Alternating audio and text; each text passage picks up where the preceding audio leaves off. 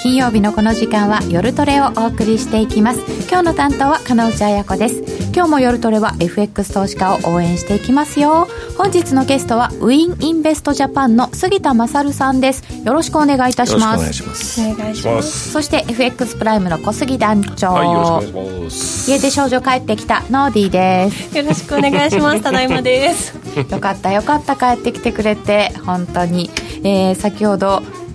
前回ご登場いただいたのが杉田さん7年前ということで7年前って一体何してたなんて言ってたらスカイツリーできたくらいっていただいてましたそんななるんですねね、もうだいぶ経ちますもんね。 なんかいろいろあっという間ですね。うーんあのこの番組を担当させていただいていると雇用統計のたびにああまた雇用統計来ちゃったもう1ヶ月経っちゃったって早いねって思話いしまますすよねね。うんだから FX やってると年取るの早いんじゃないとかね、うん確かにね言ってますけどね、最近はあのニュースだけはすごいいろいろあるので忙しくてはい。時が経つのが早いのですが今週動かんかったなーっていう方もいらっしゃる、ドル円で見ると3年動かなかったなーっていう話になるのかもしれませんけどこの先は杉田さんちょっと動きそうですか、そうですねドル円が動くかどうかちょっと疑問ですけど、うん、まあいろんなマーケットありますからね株あたりが動くんじゃないですかね株ですか、日本株アメリ日カ本株株ももちろんえーアメリカ株に引っ張られた形でえ日本株も上がっていくといえう感じ元ですはよねじゃあダウですかダウそれから S&P ナスダック、うんあの辺が全部上がるんじゃないですかねへえ上がるじわじわ上がる爆投するいや、えーじわじわっていうよりもその爆投急騰爆こ投こからまだまだですはい上がか。ると思いますねえ最高値なのに、ね更更新し新たしたばばっかかりりですでけ。どまだ序の口じゃないですかね、序の口あうんと思いますけどそれは一体なんでわかるんでしょうかえっ、とエリオットを使ってるとちょうど今 A 波が始まったばっかりなんですよ新しい A 波が、ほえーまあ週足くらいで見ないとで見えないんですけどうはいエリえその 3, 3回目の A 波ってよく意味わかんないかもしれないですけどとにかく最初の出だしの A 波が始まったと始まったばっかり始まったばかりって感じですねへでこれが多分1年くらい続きますけど ABC という形であるとすると、まあ、その可能性が一番大きいんですけど上にもう上がっていくという形ですねえ A 派と言われてえわかんないって思った方これからです後々伺ってまいります、えー、ツイッター、えー、ツイッターじゃなかったごめんなさい YouTube ライブのチャット欄で皆様のご意見ご質問受け付けておりますみんなと一緒にトレード戦略を練りましょうそれでは今夜も夜トレ進めてまいりましょうこの番組は真面目に FX、FX プライム by GMO の提供でお送りいたします。お聞きの放送はラジオ日経です。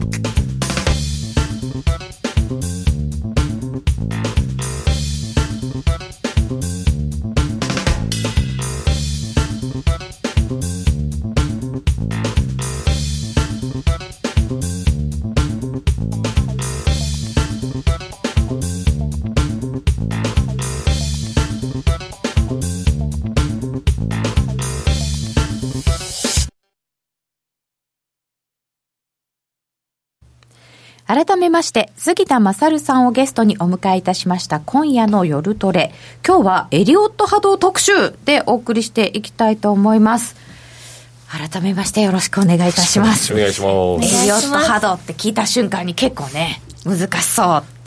思って今あのエリオットむずいっていただいてますけど、今夜しっかりお勉強タイムかそうそうねね、私もエリアット波動って夜トレでもすごいこう聞く機会はあったんですけど、はいなんか A 波 B 波 C 波とかってどうやって数えていいものかもいまいちわからないままなんとなくここまで来てしまったので今日はしっかりお勉強をねさせていただけるということで楽しみです、はいえーでも普通のエリオットとちょっと違うらしいんですけどえエリオット波動っていうとえー、と12345って上ってって ABC って下ってくるっていうふうになんとなく思ってるんですけど、それは合ってるんですかえっとまあ理論的にはそれはテキストとしては合ってるんですけど、はいはいそれが必ずしもあの特にこの為替にねはい起こるかっていうとそうでもないんですよね、あ為替に起こるかっていうとそうでえもっない、と12345というのはかなり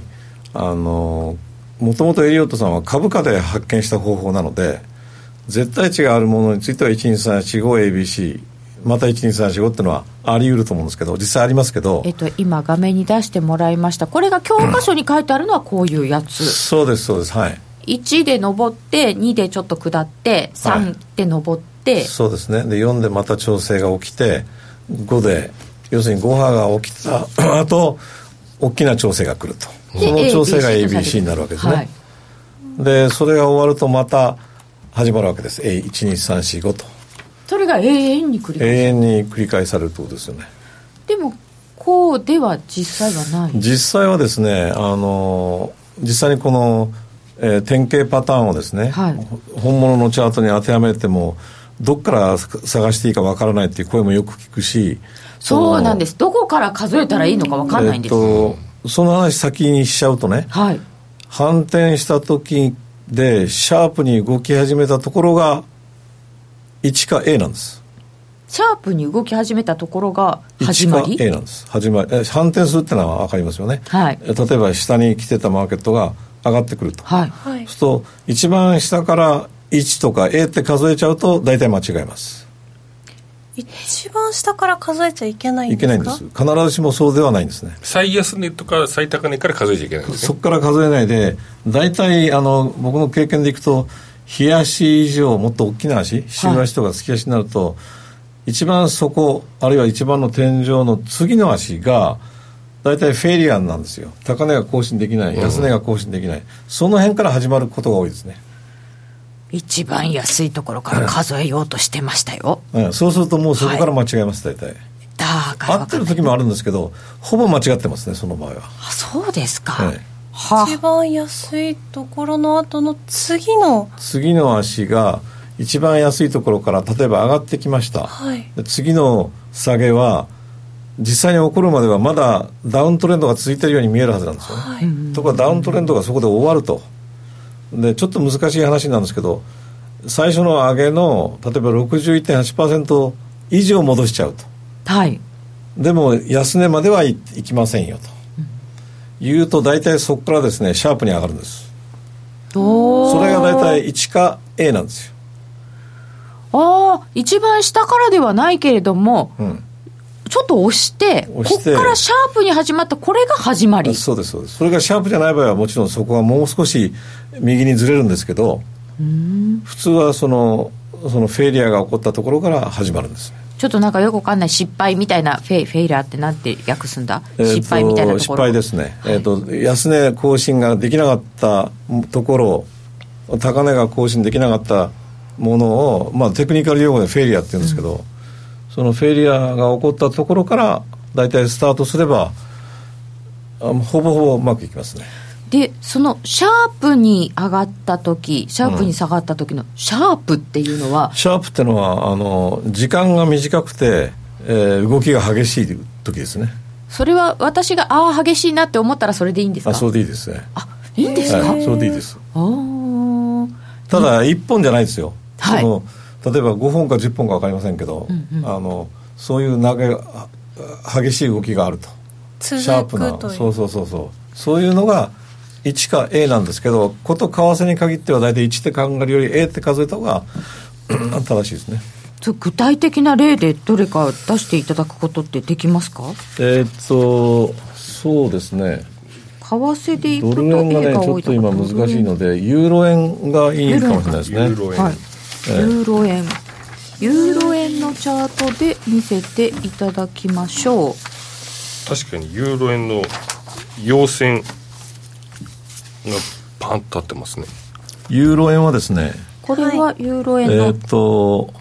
冷やし冷やしですこれ冷やしはいこれご覧になってるんですかね皆さんねはい出てくると思いますはい、出てきてますでユーロ円はですね今言った私の話をちょっとおと例外っぽくかというという形で一番の大底から一番、えーカウントしていいですあこれはたまたまそうだったってことですこれはかね大底からシャープに上がっちゃったからですか上がってすますねシャープに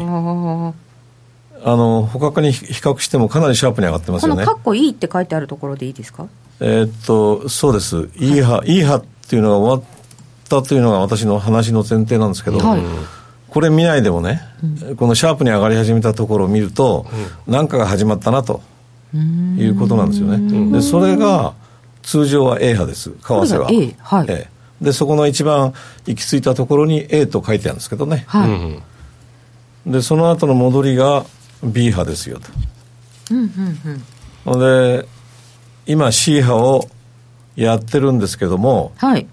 えー、とまさに今日ですよね今日そろそろ C 波が終わりますとほいうのーは C 波のターゲットはですねこんな話を先に進めちゃうと皆さん困惑しちゃうかもしれないですけど11月10日にピークつけるはずなんですよ11月10日にピークをつけるはずはずそ理の論的には日数までわかりますエリオットでわかるんですけど10日は最も休みなのでもしかすると今日かもしれないですよね、ああそうだあー10日日曜日だえあそうかそうかえそれは土日をこうえ、あの抜もいちてろん抜いて考えなきゃいけないんですけどだしゃと今日かもしれない今日かもしれないし土日じゃ土日やめて月曜日ぐらいになるかもしれませんしあー問題は今、えーチャートをご覧いただくとここ2週間ぐらいずっと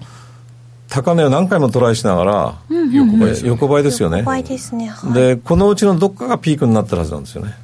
おーあどっかがピークになってて今失敗してるのかもしれな失いんで敗すねしてるんですけど、はいあの多分理論的な高値ちょっと、えー僕は線引いてありますけど、はい赤い縦の線ご覧いただけると思うんですけどね、その辺でまで一回トライをしてそこで ABC が終わると。ほほほほえーっと A が始まったのが8月29日ですから、えー約912ヶ月うん今日ですか、はいの ABC という動きが、えーまさに今終わろうとしてるとこれ日にち日柄もエリオットってわかるんですわかかりますあのわかりますっていうとせあのエリオットさんにあの若干怒られちゃいますけど、私がいろいろ改良を加えたのであ あそうなんえでーすか、サイクルタイムサイクルとちょっと重ね合わせてるんですねへえ皆さんオリジナルですねサイクルと重ね合わせて考えると合わせるとそれで考えると大体 A と B と C の関係ってのがあるのであの時間的な関係が結構しっかりあるんですよエリオットって。そうなんですね、ええ、それ見ると大体赤い縦の線、うんさあのありますね最初に、はいそこでい C が終わるはずであるとそれがい11月10日そう今のところ11月10日ですねまたじゃあそれを伺うとして、はいえっ、と今はどう数えたらいいのかでシャープに動いたところから、うんはいっていうのを教えていただきましたけれどもはいであとエリオット波動なのに A から今話が進んでるんですけど、はいはい1からじゃなくて A からえの、っとそうですね、あの、えー必ずしもですねあのかか株とか、はい先物の場合はですね絶対値がありますよね高い安いというあはいはいだからその場合は上がってる時は12345って数えるのは結構効くんですけど為替の場合っていうのは必ず相対値ですよねあドドルル安円高そうそうそうどどっちかが高いどっちかが安い、どっちかのか関係ですから一方的に上がるとかそういうことじゃなくて、はいえーまあ、相対値なのであの私の経験でいくとその12345よりも ABC という調整派の連続で行ってる起こ起こってるとおーじゃあ12345があんまりあんまり効かないというかそあもまりそも怒らないですね怒怒らないというかあの怒ってるんですけど C 波そのものが大体12345に細分化される傾向はあるんですよねあーなんかあの入れ子型構造フラクタルそうそうフラクタル構造、になっているのでこう C の中にあの顕微鏡で見ると12345が見える、入っている、えでこの ABC を捉えた方が、えー実際のトレードにはいいってことですえよね、えーそうだその通りですねあのあんまり細かく見てもね、はいあおそらく相当訓練しないと自信がないなくなっちゃうでしょうから、まあそうですねあのパッと見て分かるエリオットだということだとこの ABC というかパターンをねはい掴んじゃえばそんなに難しくないかなと思ってます。えー、そうなんですか、はいパターンをつかむってどういうことです かえーっとですねえーっとこのそうですねえー、五波形調え整っ波、と、その前にです前ねに、これが、もう、これがいいですね。えー、三波形調整波フラットって書いていただいているのがありましてですねはい。これはどういう意味ですか三波三波えっと、調整波は、はい基本的に、あの、3波か5波、5つの波で、ほぼ出来上がるんですよ。はいちょっと例外的なのが7と7波と9波もあるんですけど、それはちょっとあの上級者向けなので、今日は3波と5波のだけの話しますけど、はいえー、3波。 12345っていくか ABC っていくかですよね ABC えっだとと3波1、2、です、ね3、4、5は出てこないので、はい ABC だと思ってください。 ABC だと思うはい、はい例えば ABC だ今と思うご覧になってるのが、は上からまず下がって A、い A で B で調整して、はいえっと C で下がると、でこのパターンを、えー専門語でフラットって言うんですよねエリオット語でフラットって言うんですよ、フラットはい平えー平らのフラットって意味意味なんですけど、はいどういうエリオット上どういう意味ですかっていうと、はい A のですね、えー A の61.8%以上戻す、B が61.8%以上戻すときはフラットなんです。 61.8%、まあ、よく出てきますけれども、はいこれ以上戻す戻すときがとフラットという名前だということを覚えていただければなんです。そうすると ABC の後はですね、当然今度上へ上がっていくわけですね。えあ ABC の後上に上がっていくここの ABC 例ってではですねこれは下がってきました下がよっねた、はい下がった例なんですけど、調整し,、はいましたたはだい次は上がっていく、えー次は必ず C の後は上がりますね。あはははどのくらい上がるかでえー変わるんですけどほんのちょっとしか上がらないのか完全にトレンドが変わるかどっちかなんです、完全にトレンドが変わるような上がり方なのか、はいそうじゃないぼやっと上がり方なのかは、えっとぼやっというかあまり上がらずに、はいあのつなぎ派っていう X 派というのが出てきてはまた ABC が下に来るんですねあーそれはこうフィボナッチの61.8%を超えられるかどうかで違うんですかえっ、とあんまりそれとは関係ないんですけどそこれは関係ないうんの今名前名前をちょっと知っていただきたくてはい61.8%以上戻すときはフラットですよとで61.8%にいかない場合をですねジグザグっていうんです、ジグザグああはい、こちらにジグザグっていうのありますね。調整波はいこっちですねジグザグ。これジグザグって、はい普通のなんていうか、日本語っていうか、だと思ってたら、これ専門用語なんですえっね。とエリオット上エリオットさんはそう呼んでましたねジグザグなんですよね、これ。ジグザグコレクションって いう本名。こ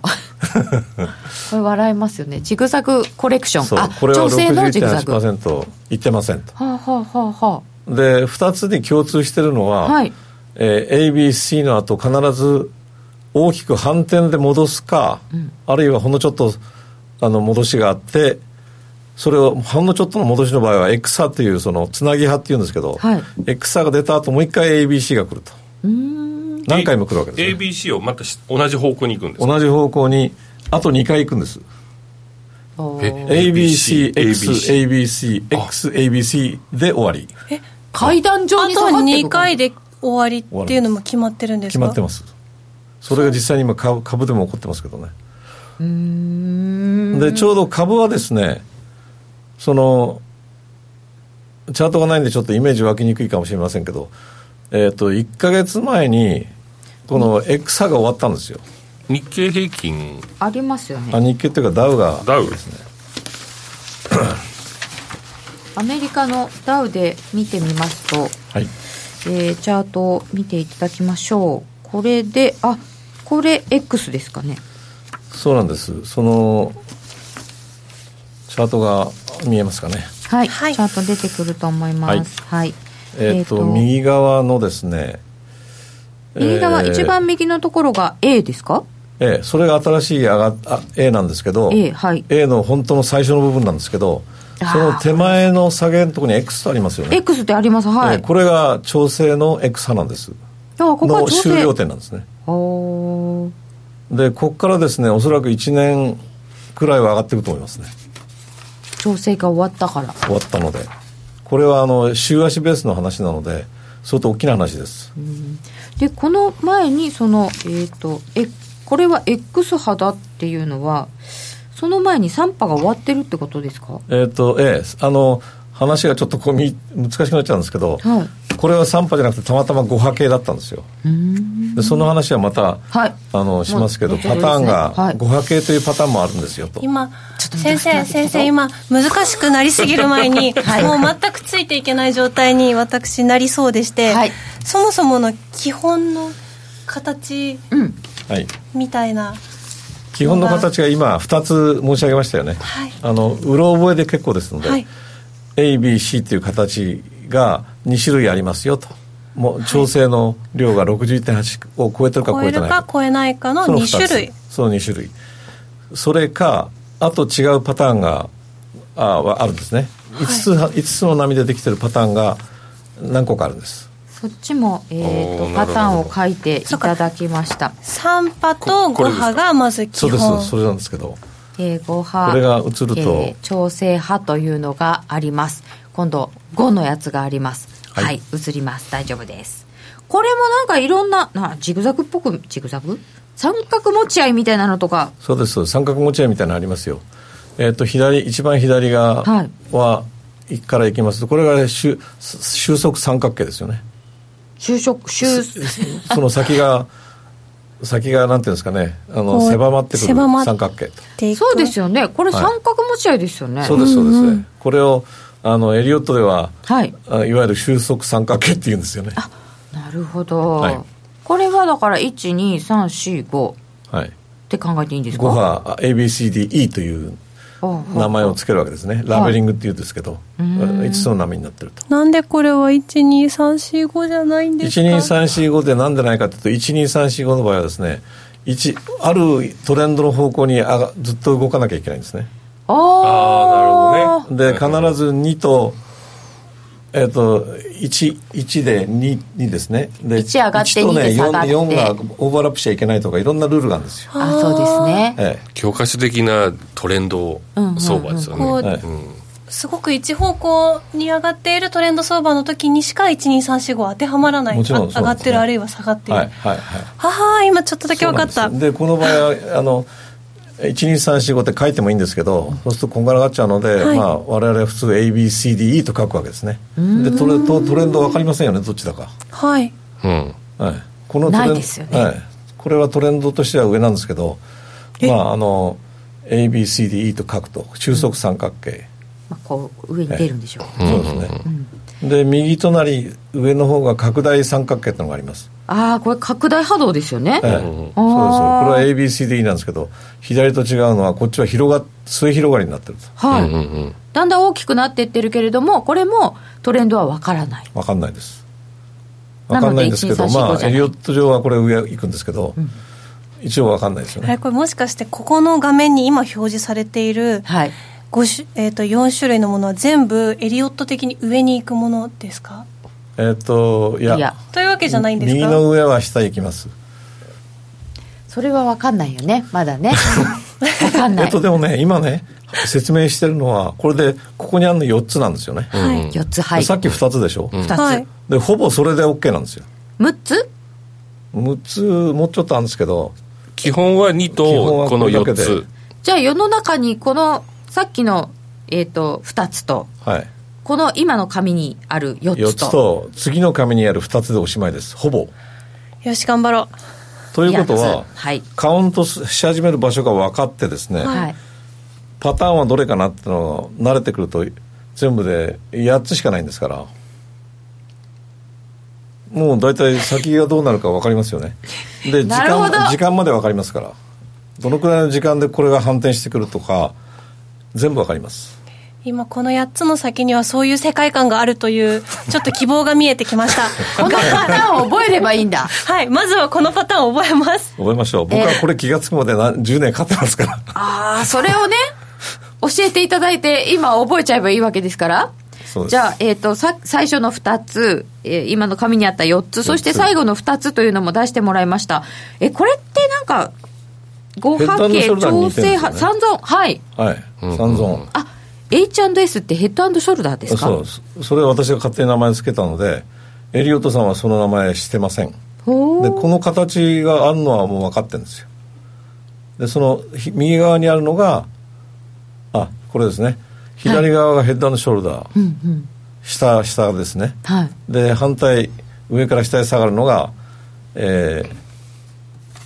それはあのヘッドショルダーの反対側ですね、はい。だからパターンとしては7つか 7つ覚えてもらえばいいんです8つ345まあこれこれ入れたいやつですね、覚えましょう。はい、これだけですこのパターンのどれに当てはまるかって考えればいいんですかそういうことです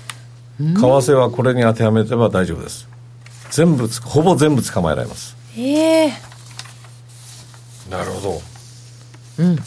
それをじ ゃあ、と一とりあえ体ず、この存在は今一応そうぼんやりとですがそうですね。は大い体こんな感じにパターンがあるのねというところまで、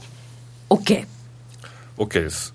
あのー、2週間前3週間前にはいセミナーやらせてもらったんですけど、はいここの話はバッサーッと切ったんです時間がなく てそうなんですか大前提をバサー切 って、じゃあドル円はどこまで、どんな感じになりますか、いつまで、みたいな話で終わって。はい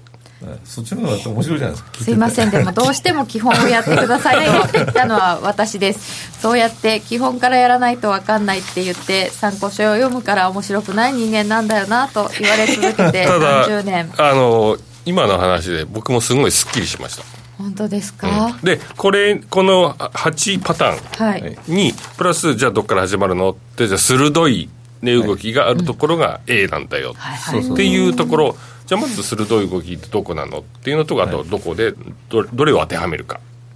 そうっていうのをそうですこう比べていけばじゃあ実際のチャートはでいそれがどこにどんな風に出てくるかはこの後伺いたいと思います。ここでお知らせです。FX プライム by GMO はスキャルピング大歓迎。FX プライム by GMO は調査機関の調べで調査対象 FX 会社の中で唯一約定拒否なし、スリッページなし。荒れ相場でも狙ったレートで滑らず約定し、お客様の思い通りの取引を実現します。レートが大きく滑って負けてしまったなどのご経験がある方は、ぜひ FX プライム by GMO のご利用を検討してください。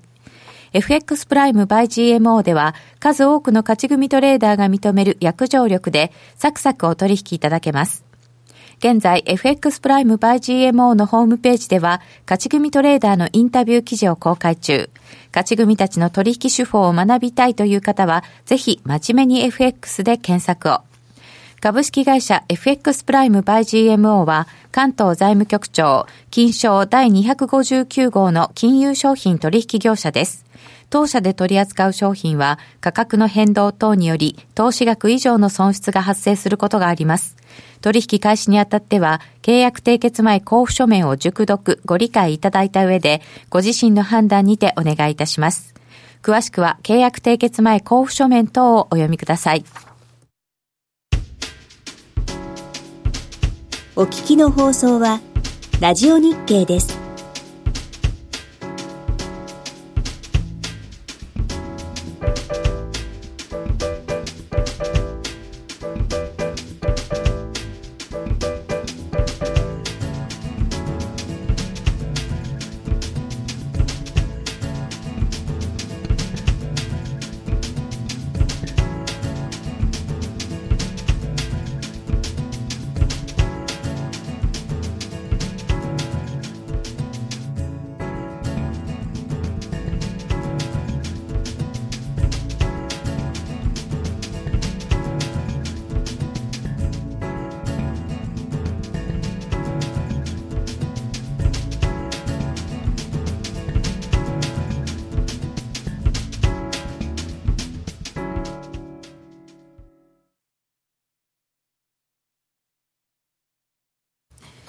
引き続き杉田さんにお話を伺っていきたいと思います、えー覚えるべきパターンが8つ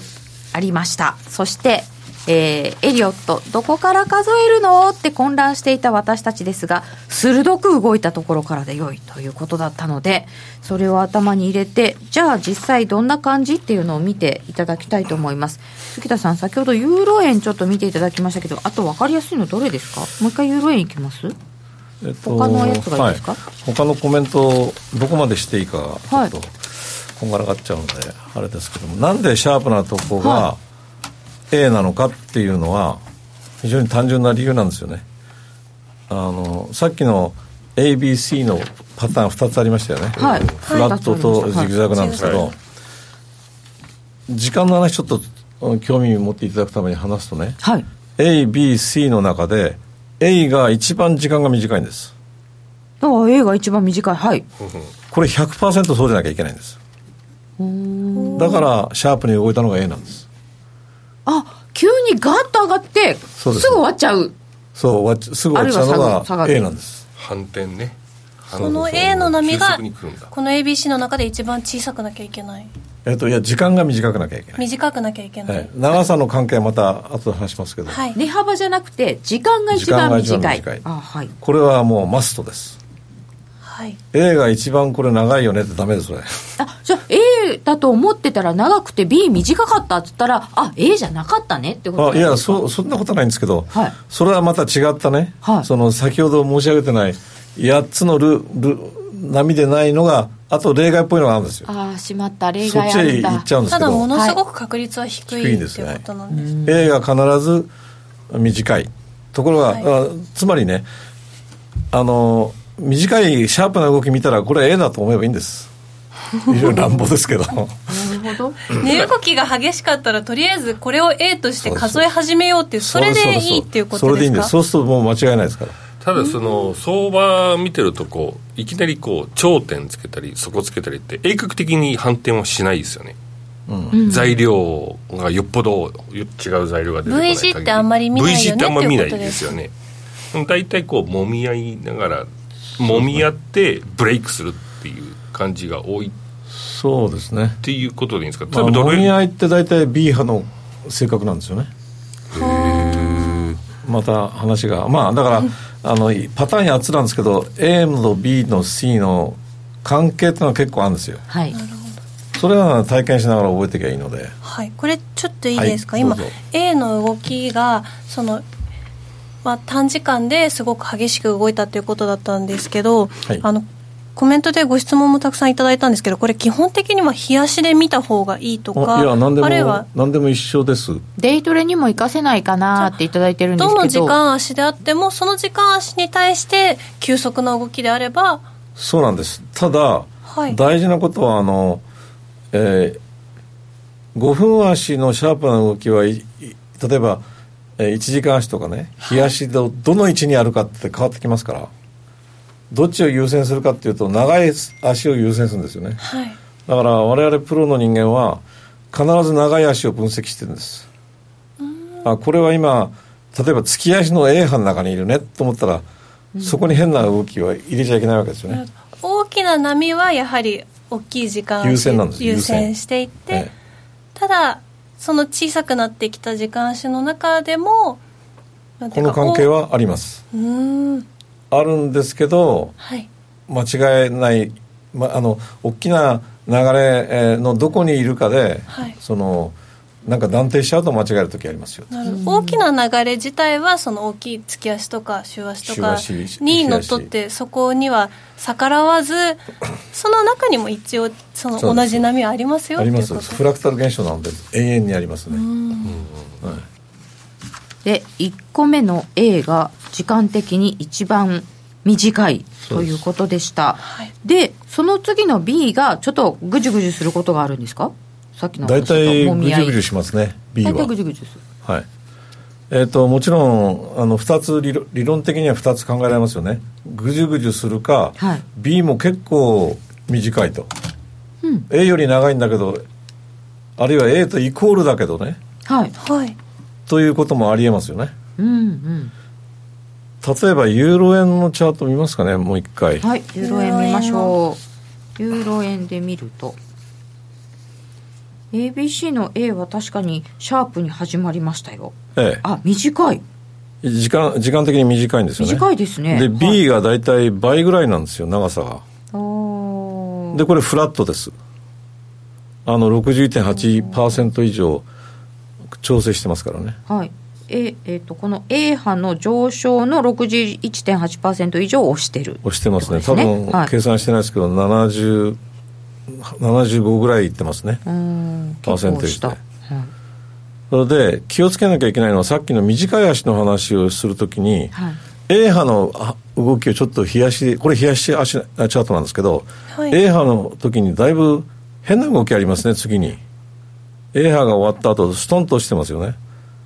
あ落ちてますはいこれ多分土日なんですよね窓を開けてるところ窓開けてそまうすそうねそう土日なので基本的にその短い足の時にですね土日が入っちゃうとあのトレードされてない日がまで入っちゃいますよねそこ実際何が起こってるか分かんないので週をまたぐようなのは困るわけですようーんうんだからそういう意味でちょっと変な格好になはっちゃうもうカウントが多分ずれてきますね本当はなんかトレードがされていたビットコインなんかずっとされてるわけですよねうんうん土日でも、んうんそれは非常に見やすいわけですよ短い足でもところがこれ為替って土日空いてないので、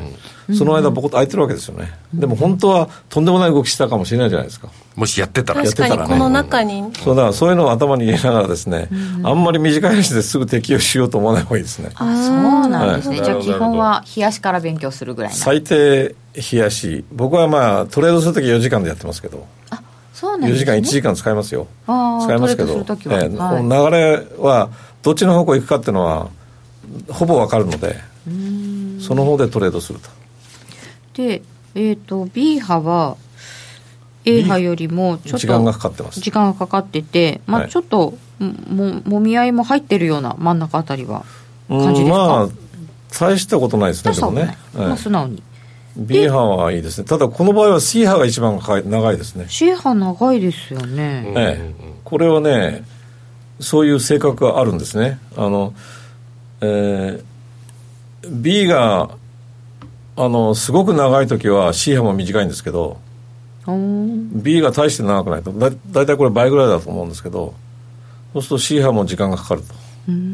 とそういうルールがいろいろあって、はいそれで計算すするとこの大体もうそろそろ終わるうその11月10日ですかね、はいえーまで時間と的にはですね、まあ、理論値なのでもちろんずれるんですけど1日2日ずれると思いますけど、あのそこでピークが来やすいと。でこの時は必ず A の頂点よりは C の頂点が上に行くわけですよねえー、といや決まってないんです決まってないんですか決まってないんですけど、はいうん基本的にはこれフラットなので実は非常に難しいんですけどジグザグだと大体 A と C はイイコールなんですよね長さが長さっていうのはえっと距離進む距離が大体イコールですうーんでもフラットなのでこれ決まってないんですけどたまたまこれは1対1ぐらいですねたまたま、たまたまえで確かに A えたまたま似たような1対1ですそういうそのぐらいの距離になってますこれね基ち本ょあごめんなさいこの C が A のとこよりも下にいることも全然あるってあありまこすとなんですねありますけどそうすると、えーさっきの三角形になる可能性もちょっと置いとかなきゃいけないんです3波じゃなくなあそっうかてきちゃうごか飯にいなやるその可能性もありますよってことなんですそうかさっきの8つパターンのうちの、うんえっ、となんだどれだ拡大三角形とかなんかそういうのになっちゃう可能性もある可って能ことで性すねもあるのであそうかそうえかっ、と誰かがこうこれが答えですよって書いてくれりゃいいんですけど私でもそのこ例えば C がものすごい短い場合ですね、はいどのくらい短短いちゃいけないかとかどのくらいの時間かかなきゃいけないってルールはあるんですけどそれに乗っ取らない形だとこれもしかしたらフラットじゃなくて三角形かなとか考えるわけですよそうするとトレードの仕方が変わってくるわけですねうんでこれ分かんないわって言ってこれはトレードしないとかねあそういう一応16 16数か見てますから分かりやすいのだけやればいいわけですそういえば別そうにか分かんないとこでやる必要はないんですもんねそうだよね分かんないということが分かるんですあのあそうですね綺麗なそうそうこれ形わかるになってるやつだけ取引すればいいんですよねそういうことですそういうことですで基本的に C 波を取りに行く形ですかっていただいてるんですえけっど、とそうですね C 波を取りに行く形ですねあはいそれから時間がだいぶ分かるので、はいあの C 波がどのくらい時間かかなきゃいけないって大体分かってますから、はい。 C 波 B が終わって C に行きそうな時にあこれまだあと2週間は上がるよねってのが分かるんですよね大体そしたらまあ買っときゃいいだろうとストップ入れて買っとくんですけどあんまりその過ぎ去ってからしばらく経ってから買うとストップ大きくなっちゃうので、はい反転し始めた頃買うとこれただユーロ円のこのチャートとかだと、はい C 波の最後の方はほとんどもみ合いになっお見合いですね、てるじゃないですか、ええこれはこれはもうトレードしない方がいいですね今どこでこれはもみ合いになったっ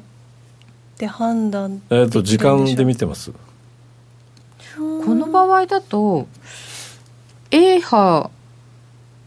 が始まったなは割と鋭いところでうんはい分かりました、はいであ B 波に入ったなって、はいあ反転し始めたな C に入り始めたな入ったなっていうところあたりがエントリーですかそうですで途中で穴がぐずぐずし始めたなっていうともみ合いに入ったかなって思うと、理覚しちゃってますかねはそれでいいんですかいいいと思いますいいんだ別に時もう間あのこの時エリ間オ目ッいトっ使うとぱい上がり続けるわけではないこの時間目いっぱい上がり続けるわけじゃないですねそのあるターゲットがその1対1で動くというのが大体あ想そっか像できて一対一そうするとあとは時間潰しやってるわけですから為替がうんここで反転するっていうのが11月10日なんですよね為替が時間潰しやってるそうそうそうだからそれ適当にこうお付き合いしなきゃいいんです勝手にやってろっていう感じですよねなるほどそもう大体こう1対1になったので、うまあ、もうこいいんんじなゃなもいんですだなかっねうんていうのが自分で目処がつくので618、60.8戻したら、えーパターンはね、1個、2個ぐらいしかないですよね。推進派に1、2、3にはならないですから。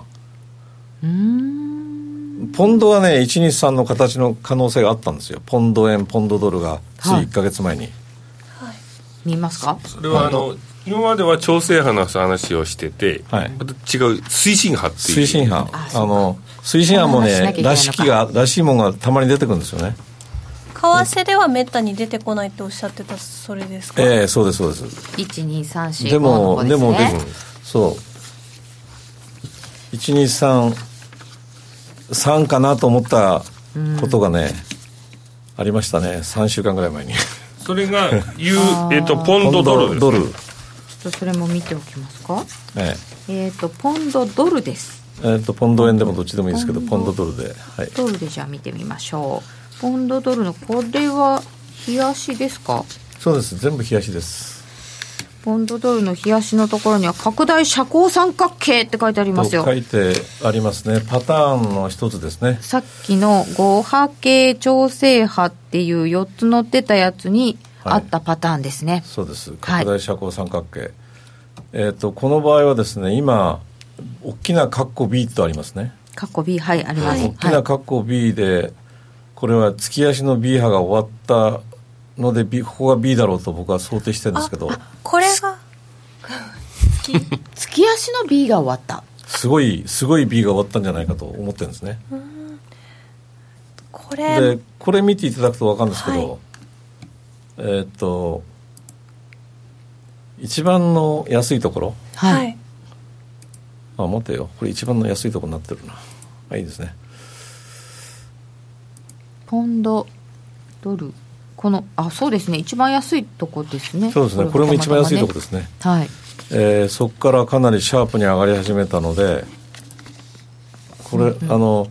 A 波と置いてるんですね、A 波というか、1だと思ったんです、私、最初、おー僕がこの話をこの聞いた時にはい1っておっしゃってましたよね、そうなんですね、1だったんです、あのはい先先週までは、うん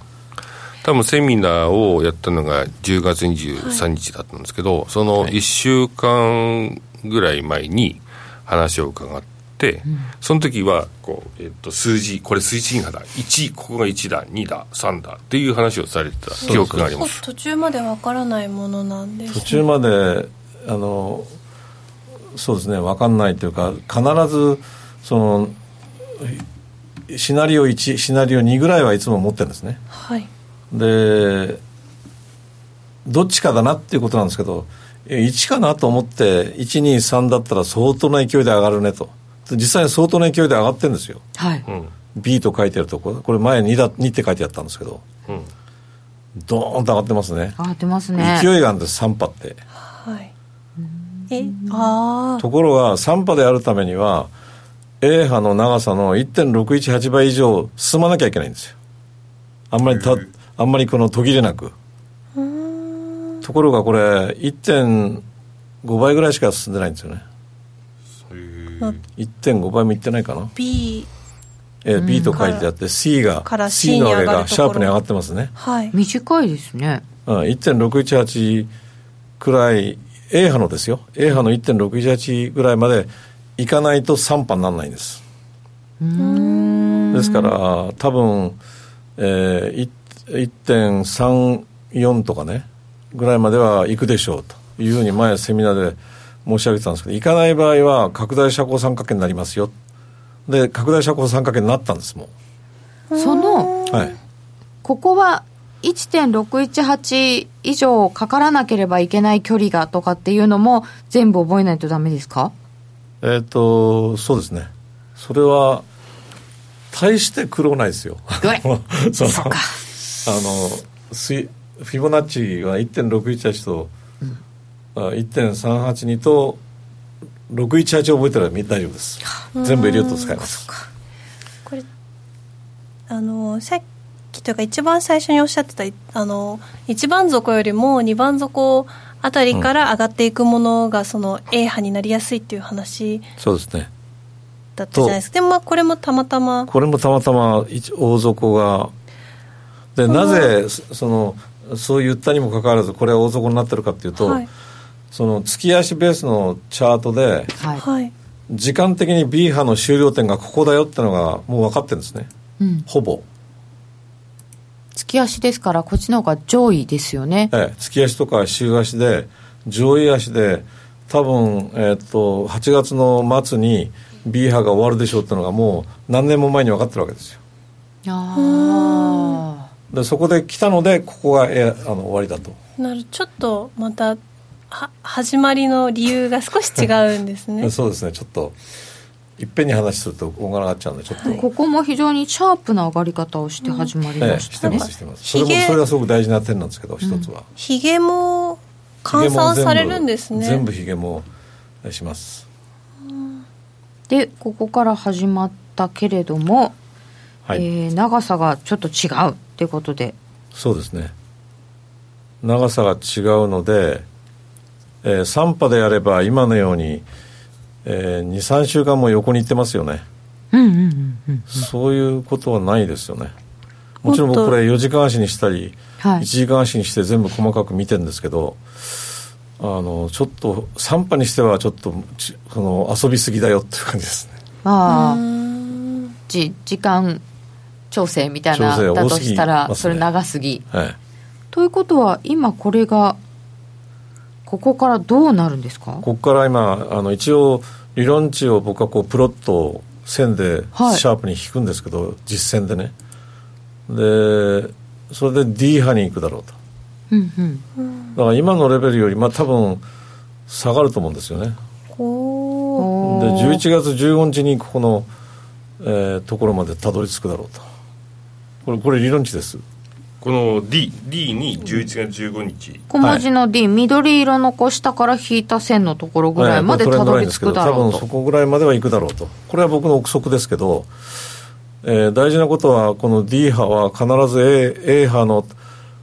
一番高いところより潜んなきゃいけないんですよ、うんうんうんそういうルールがまた細かいのを出しちゃって申し訳ないんですけど、これ普通のトレンドラインですかそうですまともなトレンドラインです、であ A より沈むんだ沈むんですあ拡大斜行はあ拡大斜行三角形って A より沈むんですねそうですそうですなるほどだからかなり下がるなとなるほどでそれがねじゃああのイギリスの総選挙に関係あるかというと多分あるんでしょうねあ結論は出まんせんよもちろんこれ12月12日なので、うんうんだからその憶測かなんかで例えば、えっと保守党が勝ちそうもないとかね話がどんどん出てきてズドンとどっかで来週行くかなとこれなるほどそのね A よりも下に潜らなかった場合はち今ょっ度はと違うねパターンがまた違うそのパターンになってくるスペシャルなパターンが母あるのでそれを持っていかなきゃいけないのと あるいは例外かなみたいなそそれがまた新しいストーリーとしてある可能性はあるんですねまあ低いと思いますけどね、うんじゃあこのシナリオを一応こう頭に入れつつちょっとしたかなって思いながら進んでいくってことですよね。そうでですね。ううんんで大体日にちもわかるし、うんうんそうそうそだこれがここまでいかない可能性もあるんですよ、うね、ああります、きっとね、はいあると思いますただ A よりは潜りたいですね A と同じかね、ああ A のトップが、えっと、ちょっと手元のチャートで見てますけど、1.29 259はい、ぐらいまでこの辺りで、は目標にうん、いかないとまずいですね。うーん時そ間れが11月15日。目標とね日にちがわかるのでそそうですそうそそうそうこでやっていけるってことですそようね、そうそうあのチャート見てるとあこの辺まで来るかなっていうのは過去のやつを見てればなんとなくターゲットここかなってなんとなく、なんとなくイメージできるけどそれがいつっていうのは分かんないですよね何本目とか、う、ん、普通それはねんわかんないですよね、そうですね。エリオットはわかります。ででポンドドル売るとスワップ がつくんだっけ取られるんだっけ取るったらスワップは、あれこれいやは、とも儲かりますよ。多分、イギリく方ですスの方が高いあポンド円だともらえるよねで売ったらしポンド円だ円でしょ。あポンド円なんで円はね、ゼロですからね。そうですよねポンドは0.75。ポンドルは売りだよねほほーポンドル、ポンドルはドルの方が高いですよね。今ドルの方が高いんで、ってことはポンドやるとドしたルらを売るとスワップもつくしかもしれつくんじゃないですかね。かな会社によるんですけどね。普通はかなかな、はい、ということをちょっと考えながら進めそうなポンドドルです、で、えー、ともう一つ他のチャートをはい。こんな例があるよというのを杉田さんに教えていただきたいと思いますが、さっき選んだやつは、なんで、どんなやつでしたっえけ、っとですね、さっき選んでいただいたのがいくつかあったんですけダどウですねもうとにかくダウはね聞かなきゃいけないんですけどダあウとはですね選んでいただいた綺麗だったのがね、いカナダ円ああ、カナダ円。カナダ円じゃあカナダ円行ってみます。あ、とアメリカの10年債10年債そうですね。あと金あ金あ、金はね、結構、1、2、3、4、5出てますね。あじゃあ金からいきましょうか、ゴールドゴールド割と綺麗な形が出ているというええ。ゴールドあでの、やっぱりね、コモディティとかね、株は出やすいですね。あそうなんですか、あの、絶対値があるじゃないですか。はいはいこれは絶対的に強い、高いとか安いっていう感覚ありますよね。為あー替はないですけどね。あーこの相対値なので。ゴールドでいくとまあ今ですね4波が最終局面にありますねこれはだから12345で数えていいんですよねそうそれは非常にいい例ですこれ1234波が終わりそうなところ、はいおじゃあ最後5じゃん4波はですねここにチャンネルラインが引いてあるんですけどはい平行線で、えー平行線の下綺麗下をですねちょっと抜けるんですねあちょっと抜けるんですかこはいれ、アイリオットさんが言ってますけどあ下を抜けます4波では、え4波で割ってたえ2は抜けないですよねあ二はもともと抜けないっていうかここから始えまるはのい、か、始まるんですからね、 1と3のつないだところの平行線の下を4はちょっと抜ける抜けますはいへえそうなんだこれはねじゃあここ素か直にら僕も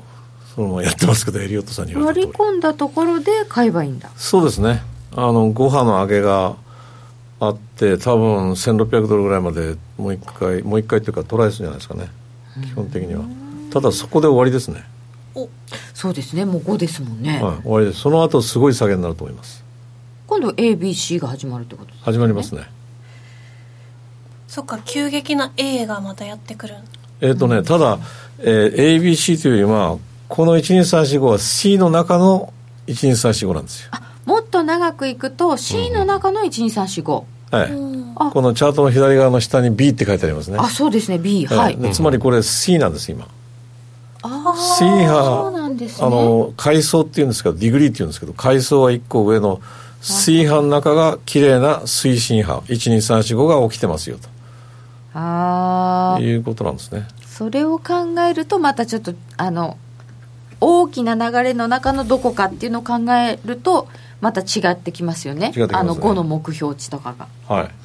違ってま難しすいなけど時間とかなんか大体わかるのではい値段はちょっと時間ほど正確にわかんないですけどその後どうなるかは大体わかるので、えっと C が来ますねそうするとかなりその C が確か金の長い足ちょっと今持ってないんですけどえっと今いい班の中にいるはずだなあそれは長いのも見てから見て考からえた方がいいかもしれませんが、とりあえはずこの状態で言うと、えっと12345の4が終わりかかったとここれろがあったのだからしばらくもうちょっと下がったところではロングできんじゃないですかね最後ダウですはい時間なくなってきちゃいましたアメリカのダウあ本当ですかはい爆投しそうなダウですえっ、とダウはですね、えー X がありましたよね X が2回目の X が実ははいこの間終わったばっかりなんですね X が終わるってどうやってわかるんですかえっ、といやもうずっと1929年からずっとか数えてますからえすごいチャート長いのずーっとやってるとあ終わったなっていう感じはあるんですよね、えあのえこの間そこに書いてある X がですねはいこれはじゃあもう感覚的な X いやいやかなり、えーアカデミックというかアカデミック科学的ですもう全部時間まで計算してやってますからで今は A が始まったところ新しく今これから動くのが2つの種可能性があるんですね、はい ABC で上がるかはい ABCDE という三角形になるかどっちかなんですよああ三角形もちょっとどういう三角形かはちょっと分かんないですけどさっきの斜め上に上がっていくか、はい大きくガーンと上がっていくかどっちかですただ当然 A の後 B で下がりますから、はい B は A, A, A を全部下に切るようなことはないので、え B は A の調整で下がるその後また上がるとだからとこれこれ多分1年か1年3か月かかるんですよねだからトランプさんは再選されます、あそうですか、はい、株は上がりますからねああそうかそうかそうか、はいそういう意味で はトランプさん再選されて再選されてさあっていう時にすごい下げになるってことですね今度1年かは1年ちょっと今から1年後にちょうどし選挙があるわけですから選挙があねりますそねうそうその頃までは強いという強いですねすごい強いです今の30%ぐらい上がるかもしれないですねもっとねもっと上がるかなえその勢いがいいかどうか値幅が出るかどえうっかっていうのとは、これはねえっと前のよ A- X 波の中のはい形が三角形になってるんですよね、うんうあん、のちょっと見づらいかもしれないですけど X の中が三角形になっている持ち合いになっているええってこと持ですかねち合いになってますこのでえその三角形の持ち合いの一番大きな動きと同じ動きが大体起こるんですよおー延長戦あちりょまっすとか延長戦ありますわかんなくなってきましたねこれまただから激しくこのし僕今のシナリオが合ってれば激しく上がるはずですじゃあそこえ延長戦 でちょっとだけもう少し伺っておきましょうそろそろお別れのお時間ですラジオの前の皆さんとはまた来週ですこの番組は「真面目に FXFX プライム by GMO」の提供でお送りいたしました、えー杉田勝さんでしたどうもありがとうございましたありがとうございまありがとうございましたちょっとだけ延長します